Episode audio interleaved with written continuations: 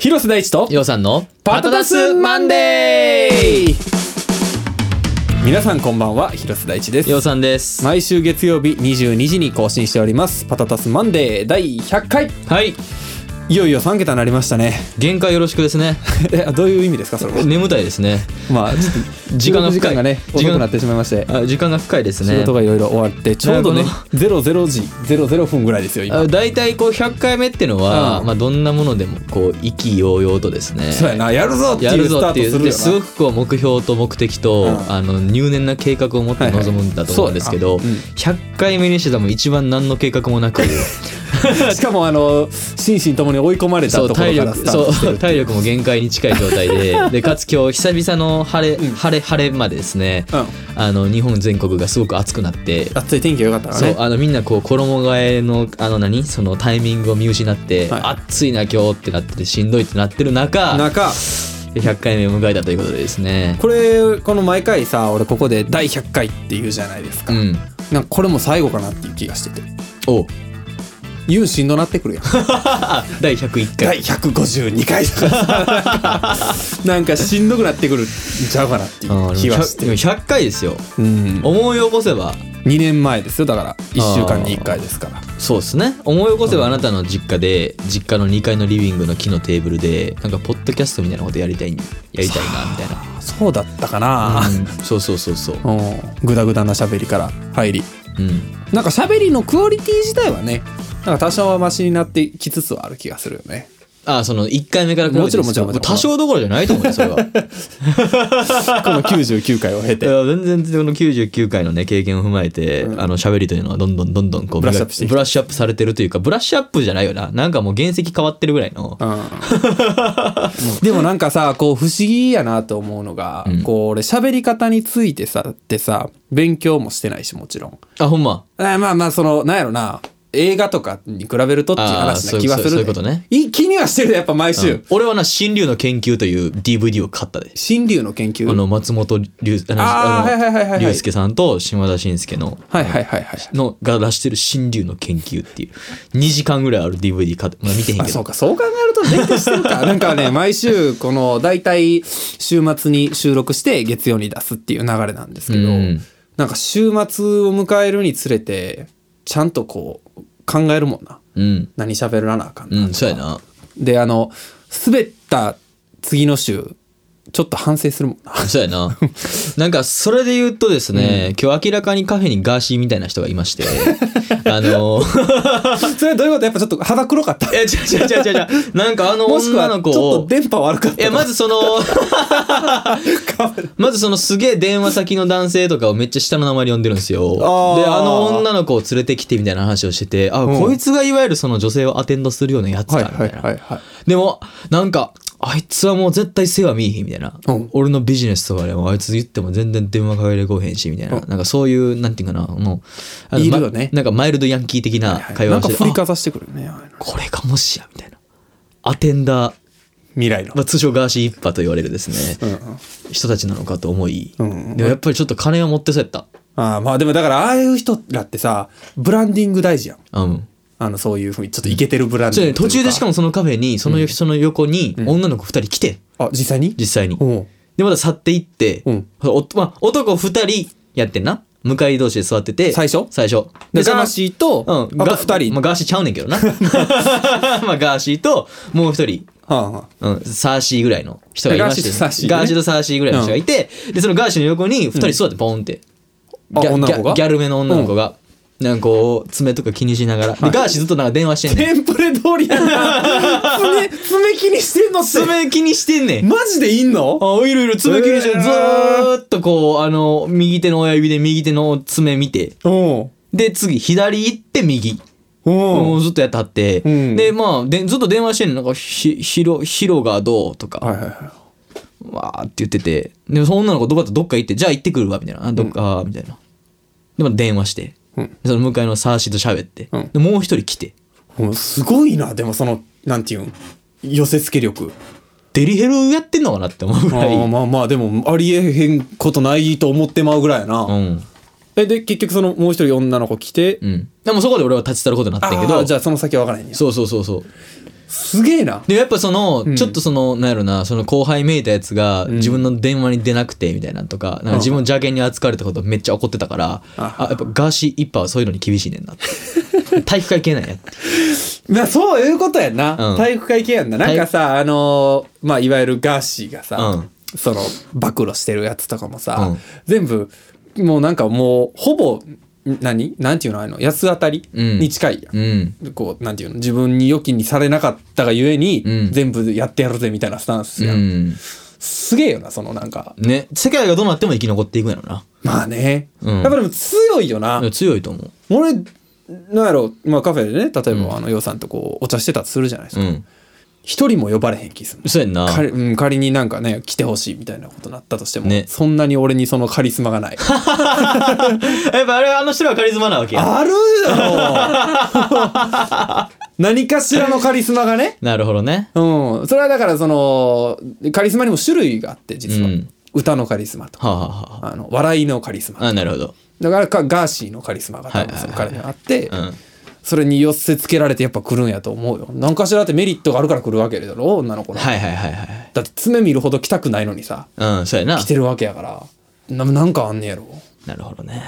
ということですというけれども。ことですよ。はい。そんな100回目でございます。そんな100回目でございますが今週ムーブオンがリリースされました。お100回目っぽい。ここは元気よく。100回目っぽい。言っとかないとあかんでし100ょ回目っぽいな。はい、というわけでし、えー、2日前ですね。あ、うん。収録時点で2日前ですね。うん。えー先週、えー4月20日に Move On がリリースされました。はい。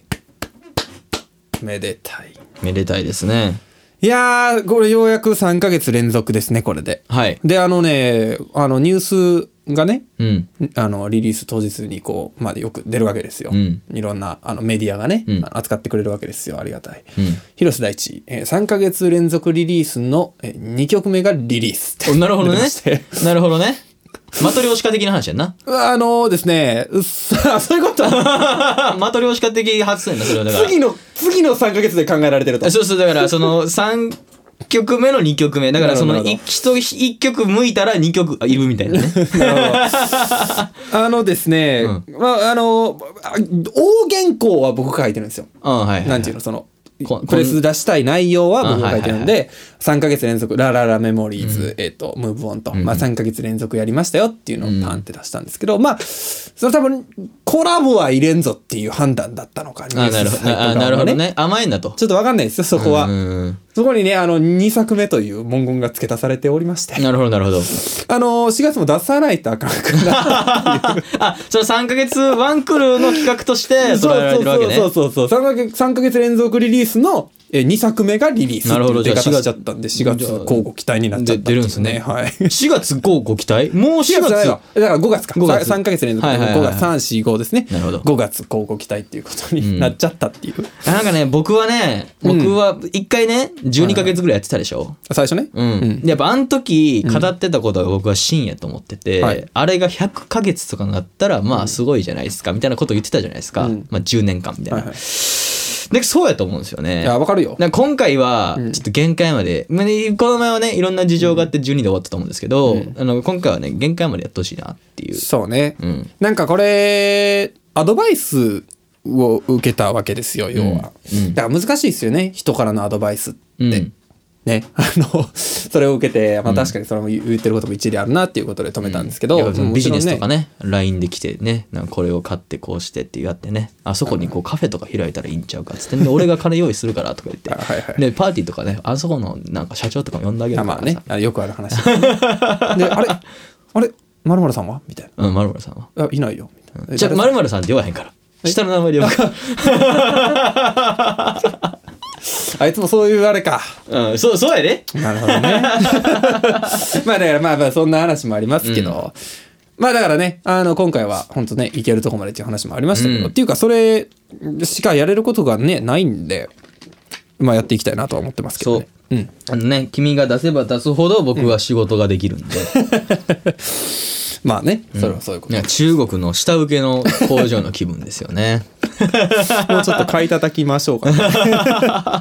これ以上何を買い叩くのこれ以上何も変われんやろな買い叩かれるんやろなっていうってなわけで、ムーブオンがリリースされまして。はいいや、あの、結構ね僕ねムーブオンねあちょっと一つの勝負やと思ってたんですね。おもうもうその結果出たの？勝負の。あの現時点で僕の中では出てて、はい。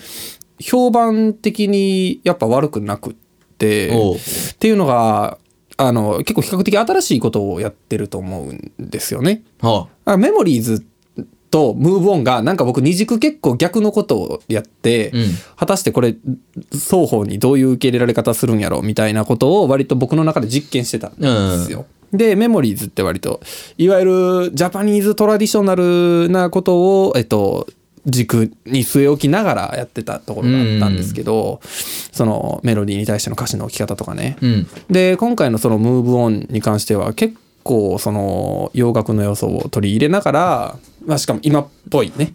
今っぽいっていうとちょっとあれですけど最先端の音楽を j p o p として反映させたものをやりたいなと思ってたんですよ。うん。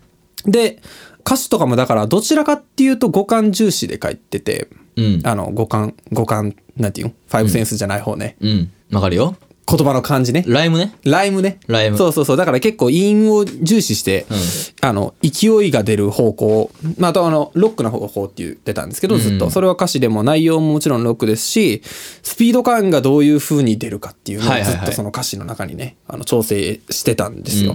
で、なんかそれが、やっぱ功を奏してるな、今で言うとっていうのをすごく思ってて。ほなんかメモリーズとかって俺すごく好きなんやけど、あ、なんかこれでこう、売れていくのってきついなって。まあスケールせえへんよな。そうそうそう多分そのレッドオーシャンすぎて。うん。まあそうね、レッドオーシャンっていうのも、まあもちろんあると思うけど、うんそうね、なんか売れてる人が出すとすげえいい曲だなってなるけどっていう。そそそうん。それそれはあるかもしれんよな。その人が歌うからっていうね。そうそうそう。なんか俺さ、あの、過去作の中でなんか未だにポップミュージックがヒットしてるのが腹立つっていう話をよくすると思うんですけど、そのポップミュージックをね、の要素分解をしたんですよ。ん。の中で、あの、の一つがまずメモリーズに当てはめた、あある程度その日本の要素の流れを組んだものを入れるっていう、あの、実験やってるな。うん。で今回のもので言うと逆にポップミュージックってあの歌詞の中身大してないのにひたすらあのさえっ、とミュージックとなんかまあなんかで韻踏んでたりするやんサビで。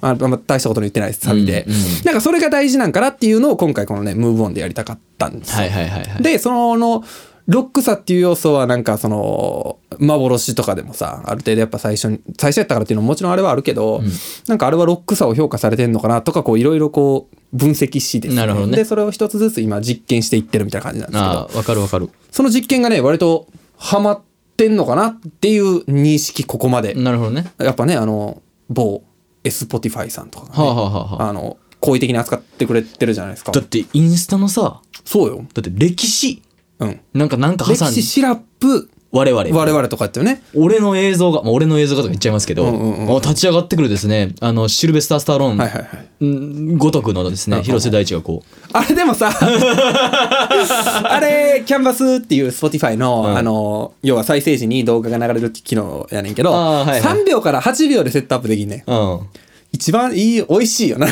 そうやな。あれ。あそこいいよな。そう結構ね俺あれ、うん好きな時と嫌いな時があって、うん。あれ要は歌唱シーンとかやっちゃうと、うん。要はそのリップシンクっていうの？唇の動きと歌詞の合わせがさ、うん。要は2番でもその8秒がずっとループしちゃうからさ、ね。ループ素材として扱われちゃうんだよ。あなるほどなるほど。でなんかい結局どのミュージックビデオにしてもある程度さ8秒とかやとこうカットが入ってとかこうさやっぱすさっきちょっとプライベートで話してたんでプライベートっていうかオフで話してたんですけど、そのシークエンスであると、うん。映像って。その流れがあって意味を持つみたいなところやっぱあるじゃないですか。あはい。はいはいでその流れをぶった切った8秒が必要って逆になってくるから、うんうんうん。あの立ち上がりがすごいうまいんですよね。あそうやな。しかも縦にちょうどいいし。あそうやな。確かにね。あの、走るっていうのもおもろいなと思ってんけど、あの、クレーンのね、クレーンじゃないや、えっと、ドドローン走るショットもすごい面白いなと思ってんけどうん、あれ多分縦やとおらへんっていう。お おらへんな。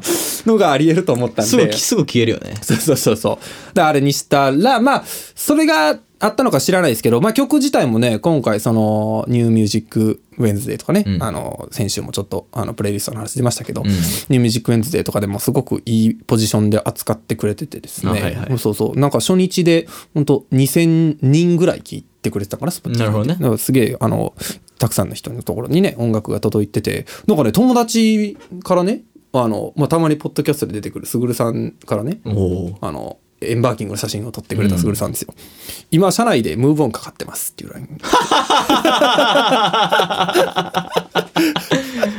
そうそうそう。胸熱やな。そうだからそういうまあよくさ昔で言うとさラジオから私の曲が流れてきたとかさまあそういうの聞きますけど有線からとかね、はいはいで今の時代ってプレイリストなんやなっていうのをすごい改めて認識して。うん、だからそういう意味で言うとさやっぱプレイリストでの扱いってあのメモリーズはそこまで正直良くはなかったんですよね。はいはいはい。まあ確かにそのプレイリストとしてはなんか扱いづらいかもねっていうね。うんうん。そういうのを考えると、やっぱ、ああいう今回のそのムーブオンみたいなことをあのやり続けていく方が、あまあいいのかなと現状思うような、そういうこう戦略面的にはそういうああなるほどね。ね。いやなんか、ん。多分20代っていうのはさ、ん。そういう時間やんないろいろこう試行錯誤して実験をして。さまあね。うんできる限りはね、うん。まあもちろんそこで跳ねなあかんねんけど、特に音楽っていう分野はあの なんやろなこう 悠長にはやってられへんな。ボンボン出てくるからさ、俺もすごいそれ実験をしてて今、うん。うん実験というか試してて。あこの前って、うん。この前作った映画というのはまだ何にもリリースしないですけど、あのね僕が好きなものっていうのは2種類あってそのうちの1個やったと思ってて、クレバーなプロットをやったと思っててそれ以外何も考えてなかったというか、んうん。もちろんその完成さすってことで必死で、まずね。でストーリーを書いたのはさ実は2020年で学生が終わった頃で、まあ、コロナですぐ始められずに、うん。でプロダクション自体は2020年の10月から始まってでし2021年の4月に撮り終わって12月に完成みたいなかな流れだったと思うけど、ん。次はもう一方の人をしっかり描く。でプロットは王道で挑むってところででこれはなんやろな本当にちょっと戦略俺が好きやからいいと思うねんだけど、うんうんうん戦略的に映画祭を狙いに行くっていう、はいはいはい。やっぱりそのさ映画祭で評価される映画って人間をちゃんと描いてる、かつ社その国の社会をちゃんと描いてるものやと思うね、うんうんうん。あのだからちゃんとそこに一回行かなあかんなってのは思ってるな。なんかそれで言うと先週さそのちゃんと市場を意識してるんやっていうのを言言ってもらった話があったと思うねんけど、うん。なんかちゃんと意識してるよねそれで言うと。あそこはな、ね。そこはな。だから、うん。ただなんやろな。映画がちょっと違うのが、あの特に日本は、うん。多分映画祭で受けるようなものってのあそうね。売れない映はい画はいはい。になるから、でそっちは逆に言うと結構切ってるっていうか。まあ結構二者択一やもんなそれって、うん。やし総取りは絶対できひん状況やもんな現状。そうそう。やしなんかその今の俺のポジションで、うん。逆のそのなんか売れる方に行ったとて。だこの前の映画も売れる方に行ってないと思ってて俺は、うんうんうん。そうやな。あの売れる方に行ってもそれは見ないっていう、それを見るんであればあのね大きな T 社とかね、そうね。S 社とかね、はい。が作ってるそのさ漫画を原作にしたやつとか、はいはいなんかすっげえこういろんな会社が入ってうん。作ってる映画とかを見ればいいし見ると思うから。うん、なんで今ね短編え、まあ、長編の脚本をねこれから彼に渡すんですけど、はいはい。で次短編のやつ書くんですけど、でその短編はあのできれば23年のうちにリリースしたいと思ってて、でそれはそういうものにしたいと思ってますね。ちゃんと人を描くっていう。なるほどね、うん。なんかせっかくなんでちょっとまあ流れでムーブオンの映像についてもあの岡崎さんの方からお聞かせいたあだいて。去年なかったらしくねあの、参考資料の方書いたんですけどノート上がってましたね。ノノートに上がってますので、詳しいところは見ていただけたらなと思うんですけどやっぱりそのアップデートを踏まえてから、うん。踏まえてすごく学んだことがあってでその一つは、まあ、ビジュアラビジュアライズストーリーテリングであると、うんうんうん。ビジュアルでのストーリーテリングであるってところでまあそれはあの映画撮る時もすごく意識はしたんですけどよりこれそれがこうなんていうんですかね具体的かつ明はい。瞭になったというか、のでまああのロケーションがまあ大きくは3つ部屋と街となんかよくわからない田園風景みたいな。のが出てくる。よくわからへん。まあまあまあ。まあまあね、彼がさっきその Spotify のそのなんなんやったあの動画のところ？あのキャンバスね。キャンバスで出てる、くるその立ち上がるところはまさにそのよくわからない田園風景なんですけど、あのまあそのか歌詞の内容が、うん。まあ立ち上がるだの、うん。こう諦めかけた夢だのって言ってたんで、まあ一回何か挑戦してでもそれがやっぱ壁は壊せたあるいはちょっとのよじ登ってみたけど、うん。まあそのなんていうんかな。多分その到達点には行ってんねんけどでも思うようなけ思うようなところにはまだ行ってないっていう、はいはい。要はいなんか大きなその精神的な壁にぶつかってる状態の青年、うん。まあ彼男性ですから、でところにあの置いて、えーなのでまずワンショット目ですごく悩んでる状態っていうのを表現しなければならないっていうね、はい。だからあのワンショット目結構詰まってるんですよ。あの画面下部に座ってて、はいはい。でセンターに近いちょっと何左側に座っててさ、うん。であのキッチンのラインと、うん。あのなんか横のテーブルのラインがこう、はいは言ったらその絵の絵のそのまあ消失点っていうんだけど、まあ、パースがこうちゃんと広瀬さんに人に向かってるよね。向く向くようにね、うん。えあそこでこうなんかこうなんやろ落ち込んでてとか悩んでてみたいな、いい表情したと思うよ自分。ほんまですか？うん、なんかな回を追うごとにちょっと上手なってきて あの回を追うごとに上手くなってきてるかなっていう。のでまああるんですけどであので走ってるところうんが、あの、心象表現だと僕は思ってて、うんあれ見方によっては、すっげえ陸上選手みたいなやつがいて、うんで、あの、まあ、要はその走ることを。これどう受け取ってるんやろないや、まあ、それが多分、その、そう受け取ってる人が、おでいいと思うし、そう受け取ってる人が大多数だと思うんだけど、うん俺の意図としてはあれが心象表現で、だって意味わからんもん、その、で本当どこそこのよくわからない田園風景に。しかも、人が全くいない状況にいるわけやんか。うんそう。俺は、その、ラララの時もそうやったけど、心象表現をする時は絶対に人を映さないっていうのは、あの、心がけてて、それはなぜかというと、そういう心情やから、孤独でかつ悩んでる時っていうのはさ、ん。脳内にその他の人が介在しないはずで、うんうんえーなんで、まあ、あれを使ってるんですけど、で、あのーまあ、その夢を、で、追ったり、壁にぶつかったり、負けたり、倒れたり、まあ、実際にあの映像で倒れてますけど、はいまあ、ランニングっていうのが分かりやすいうんなっていう。だから他にいろいろやろうとすると、まあいろいろこう仕掛けが必要になってくるじゃないですか。はいはいはいそのなんかこの広瀬大地っていうプロジェクトの限られたリソースの中でそれをやろうと思うと、まあ一番伝わりやすい方法、かつ、まあ現実的な方法ってところで、まあ走るところ。うで、僕が最近身につけたドローンを使えば、いはいまあ割と高級感のあるものが、高級感という意味でも取れるんじゃないかってところで、やってみましたと。で、街のシーンは歌詞の中でこう、なんか当たり前の楽しさを享受したいみたいな、はいはいはい。のが B メロにその1番2番あった気がして、まあ、それを見た時に僕はもうそのあ僕が感じることなんですよ。あの街中歩いててとか、うん。同級生の話を聞いてて、はいはいはい。あこういう人生の方が俺良かったんちゃうかなっていう、はいはいはい。めっちゃ思うんですよね。思うよね。だってね、まあ、広瀬さんもすごくあの頭賢い人なんですけど、僕なんてあの割とそのドロップアウトせずに、うんうんうん。高校大学とまあもう超王道をちゃんと大学卒業してるもんな。そうやで、ん。もうなんかそのさ、まあ、どこ大学とは言いませんけど、もうその卒業証書を見せたら、ひ、ひえってなるぐらいのとこですよ。あの、どこでも入れるぐらいのね、会社で言ったら。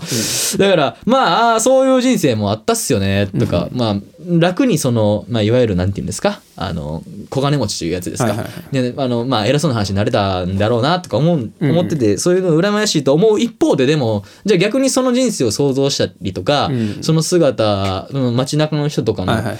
え見てるとでも絶対そこに馴染めないし、うん。馴染めない自分が想像できるし実際なんかそこに対してこうなんか入っていけない自分がいるというか、そのなんかあのねあの本当のそのなんか先天性のはい。あのオタクネクラ感を出してしまうというか。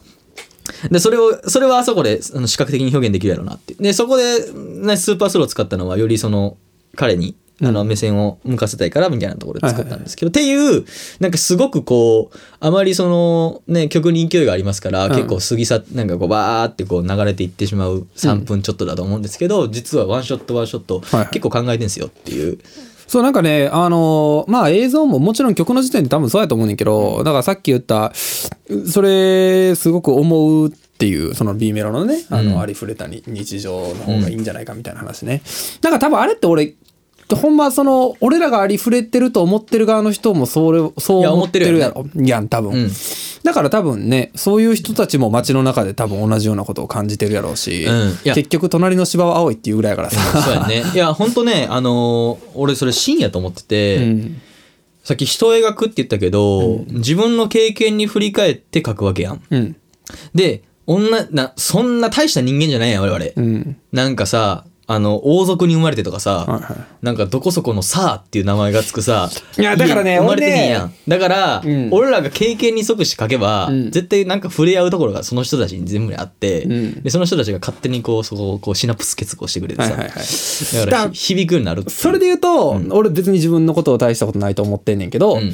なんか王族も大したことないんちゃうかなって思ってて、あ。だからね、一曲ぐらいね、天皇陛下にリリースしてほしいんですよね。どんな詩を書いてくるのか。なんか彼らのもまあきっと悩みがあるじゃないですか、はいはいな。んか彼らの抱える悩みとかが、そのやっぱ本質的には人間やから同じなんちゃうかなとかをね最近ねあのワンピース読んでて思うんですよ。今更のようにワンピースは一巻から読んで思ってるんだからですけど。ね共感できるぜ。だそれ、うん。まあ、まさにこれが僕が多分この前もう出す前にこれ言うのはちょっと違うかもしれないですけど、はいはいはい。この前作った映画で多分うん。60何分あるんですけど、多分10分間ぐらいしかできてない、はいはい。これで、うんうんあのすっげえそこ反省してるんですけど、はいはいもうやってことにね200万ぐらい使ってね あの反省を得るっていうですね、高い授業料を払ったんですけど、はいはい。あのだからそこなんですよね。だからそれがあれば多分共感できるっていうよく聞く表現になる、だからそれをしないで、うん。なんかなんていうんやろ。まあ俺で言うとあーなんかコップラこういうことしてたなやっちゃおうとかクリスマノーランがこういうことしてたなやっちゃおうとか黒沢さんこういうことしてたなやっちゃおうとかで歌詞で言うとなんかあの人こういう歌詞で韻踏んでたしこういう表現しとこっかなとか言っちゃうと上滑るっていう。はいはいはい。で共感できないんですよねなんかみたいな。うん。で多分そこにこうそなんかそのそれがガンとなって救ってしまうとまあね。なっちゃうんかなっていう。だからどうなんやろな俺そのトップランナーのその何歌詞書きの人と俺そんなにそこまで喋ったことないから分からへんねんけど、なんかよくさその共感を得るにはどうするかみたいなさ、うん。話がよくあるけどなんかそれをやればやるほど共感を得られへんくなる気がするよな。うん、だからなんか本当こう自分のことを言えば言うほど共感得られる気がすんねんな。そうやねんな。なんかそれはねあの俺もここ2年間やる中でずっと考えてるな。自分のその抱えてる悩みとかってやっぱり誰誰もが抱えてるし、なんか結構思うじゃないですか。なんで俺ばっかこんなこう悩まなあかんねん 思わん？いや、日々もう。だってもうさ、俺、去年ぐらいから毎日うつうつと過ごしてるもんな。なんか心晴れた日ってほぼない。あの、伊豆でバーベキューしてる時ぐらいかな。あの、ほぼ心晴れた日がなくて。でもね、ほんとこの学びをうん。得れたってのは、はいはい大きい。で、そのな学びを得れた。これはだからさ、学びを、なんていうかな、あの、人から話聞いたではなくて、気づきを得たってところは多分でかいんじゃないかな。ね多分な、映画学校とかで習うと思うね、こんなこと。はいはいはいでもそ、まあでも肉感を持ってねいや、絶対できないやん。うん聞いても。だってそれって別に本に載ってて書いてたことやし、うん人の価値観を持たせてとか。うん。とか、俺もね、そのピクサーの先生から聞いた話やしさ、はいはいロロニーってやつがいあのるんですけど。時言ってたんこれやったんやみたいなのそうそうそう。がないとね僕はそれを2019年に聞いてるわけですよ、新宿で。うん 聞いてて、あ、これか。で彼はそのワーナーで映画作った時に、ずっとそれまでダメやってんで、彼も。はいはいはいもう全部リジェクトされてて。うんで、なんか兄弟の、で遊ぶ、その回想シーン影って言われて、で彼フィリピン出身やねんけど、そのフィリピンで兄貴と遊んだ思い出を書いてんて。うんほんならもう、全部はブルブ取って、うんああ、こういうことねってなったらしくて。で、それが彼のその、作ったあカール・ジーさんのボードのシーンとはいはいはいはいか、あの、インサイドヘッドやったっけ、インサイドアウト、インサイドヘッドか、インサイドヘッドのその、あの、子供側のシーンとかはいはいはいはい、あの、しくしく悲しみか？悲しみのその、ね、心情とかはいはいに生かされてたりして。なるほどね。うん。だからそこがなんかお面白いよね。なんかじこう自分に素直にならなあかんというか、なんかそのより自分を深掘りしないとあかんっていうのが、うん。それはなんかこう書く時にじゃないやん、日常的にな話やん。まあね。そう。だからそこがねすごいあの面白いなと思う。うん。でもこれは多分だから映画の制作でも多分そうやしそれはソングライティングでもそうやし、なんかもっと言うと多分あれなんなんていうの？例えば iPhone 作るとかでも多分そうやん。自分が何をしたいかっていうのが多分根っこにないとさ、その商品ってこう共感を生まへんし、んなんかたまにあるもん。なんかこの機能つけたったでみたいな。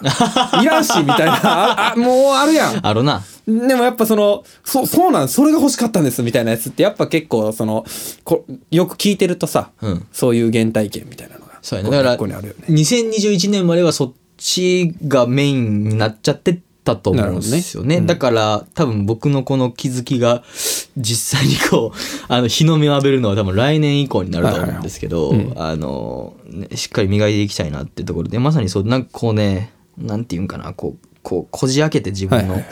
なんかこう、頭蓋骨とかをこうさ、ババババってこう、アイスピックとかでこうギュッてこう、なんか開けて、その奥にこう、手突っ込んでいくみたいな。だからすっげえ苦しいんですけど、うん、でもなんかそれをやらなやらねばね多分いいシーンとかいいダイアログとか、そうやな、うん、いいアクションとか書けないのかなって気がしてるから、うん。それを極めていきたいなって思ってますね。多分まだね僕の場合はあの行くばっかの時間が許されてる気がするので はい。そうですよね。思いますね。だからでもなんかそういうさことをこう聞くのがなんか俺的にはすごくこうソングライティングに影響がある気がしてて、はい。なんか多ジャンルであるからこそね、うんうん。うんあのソングライター同士でする話ももちろんあるけど、ん。なんかう映画でそのを抱いてる悩みとかと多分その共通項もあって、うん。でも全然違うとこもあって。あでそれってね。その共通項ってテクニック的なとこじゃないやん絶対。だから面白いんですよね、うん。なんかそのソングライター同士で喋る時とかって例えば今回その憧れてきた夢。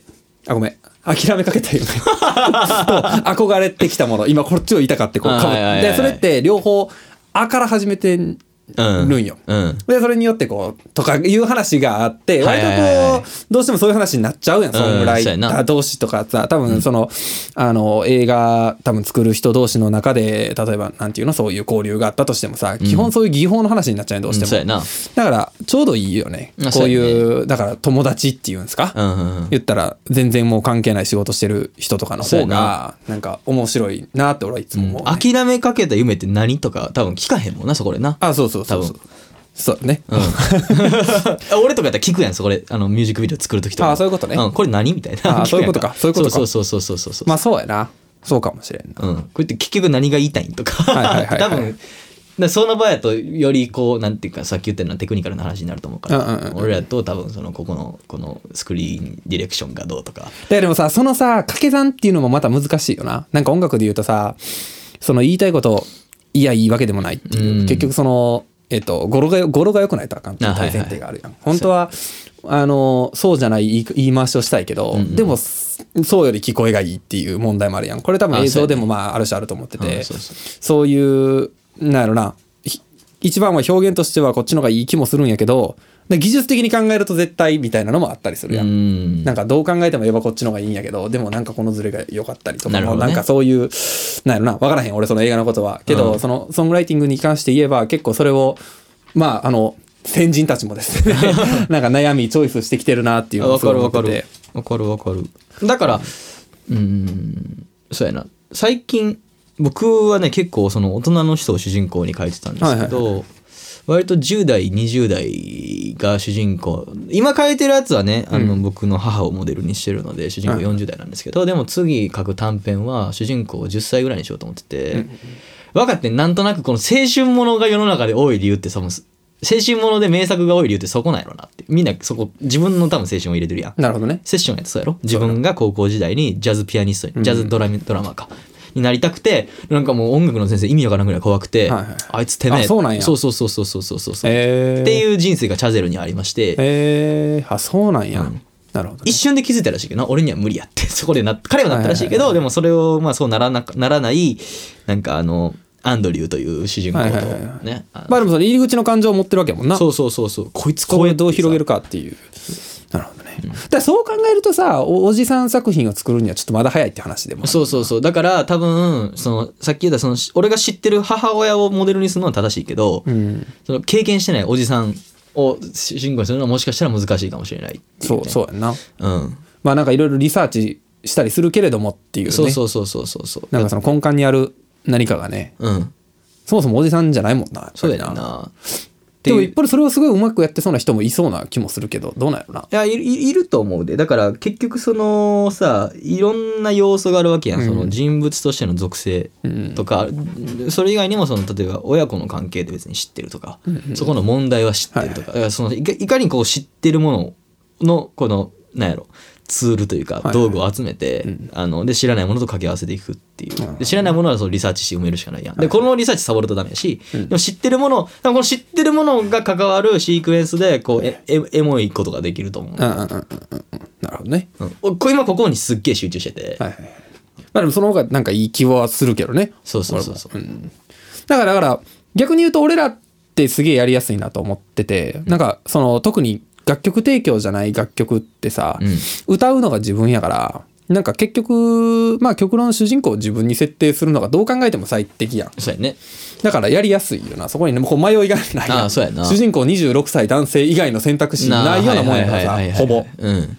なんか多少はもちろんずらすけどね、22の時の自分とかはあるけどでもでもだからどう思いながらさあのレジェンドたちは歌ってんねやろとか思う時もあんねん。あの言ったらさ、なんやろ、あのミスターチルドレンとかで言うとさ、いまだに Tomorrow Never Knows とかう歌うわけ。あはいはいはいなんかそこの葛藤って彼は年を経てどう感じながら歌ってんのかなとか、ね。どうどうどうなんやろなだからそれ楽しみにしてる俺は。なるほどなるほど なんか聞くアーティストによってはやっぱ俺もこれ歌いたないみたいな。それこそクラプトンがねレイラ歌わへんくなったみたいな話があったけどそういう時期がいつか来るのかなみたいな。なあ そうやな。この感情はもうないなみたいな。なりそうやん。だって絶対絶対俺あのなんやろちょっとどの曲がまあ obsession みたいな俺 obsession みたいな70歳嫌やし。